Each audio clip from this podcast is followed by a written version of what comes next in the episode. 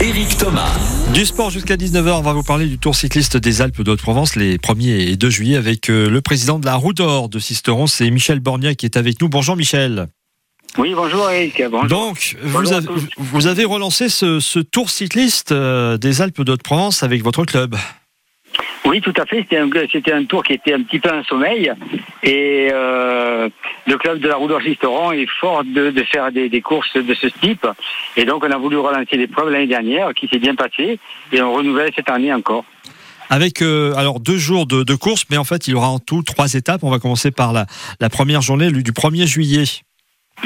Alors, la, la première journée, le, le- le peloton fort de, de plus de 130 coureurs partira de Manosque pour rallier euh, Oraison, la ville à la campagne. Donc, euh, Oraison sera vite d'arriver euh, ce jour du 1er juillet. Départ du, jour, du Tour de France aussi. Effectivement. Et du coup, le 2 juillet, il y aura deux étapes. Alors le 2 juillet, un contre-la-montre individuel à Perruy de 4 km et demi.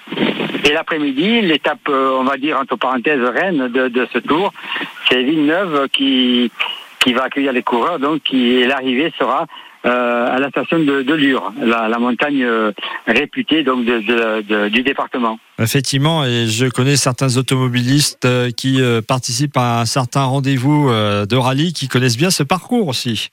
Notamment le, le rallye de Monte-Carlo qui, qui fait, euh, qui, qui fait des, des- des étapes aussi dans le département des Alpes d'Haute-Provence. Oui, tout à fait. Bon, il va y avoir forcément des des champions au départ, euh, Michel? Ben écoutez, euh, le problème c'est que les courses amateurs sont de plus en plus rares Ouais. et je m'aperçois que le département des Alpes de Haute-Provence est vraiment fait pour le vélo.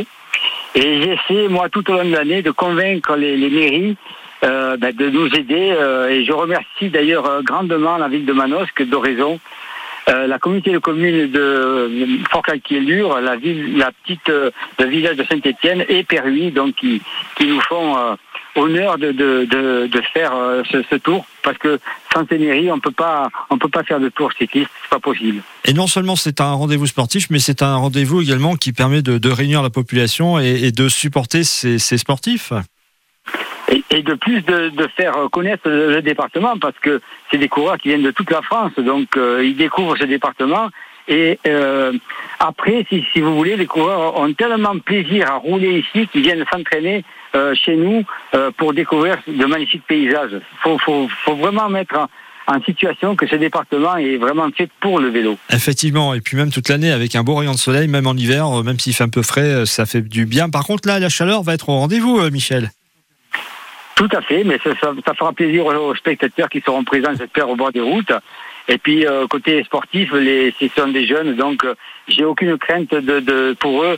Euh, ils sont habitués et donc ils feront un magnifique spectacle, je pense, le 1er et 2 juillet. Bon, on espère qu'il n'y aura pas de chute également, parce que ça aussi, c'est à craindre quand on a un gros peloton, euh, les chutes collectives. Et, et du coup, euh, on espère que la course se déroulera le mieux possible pour les deux jours.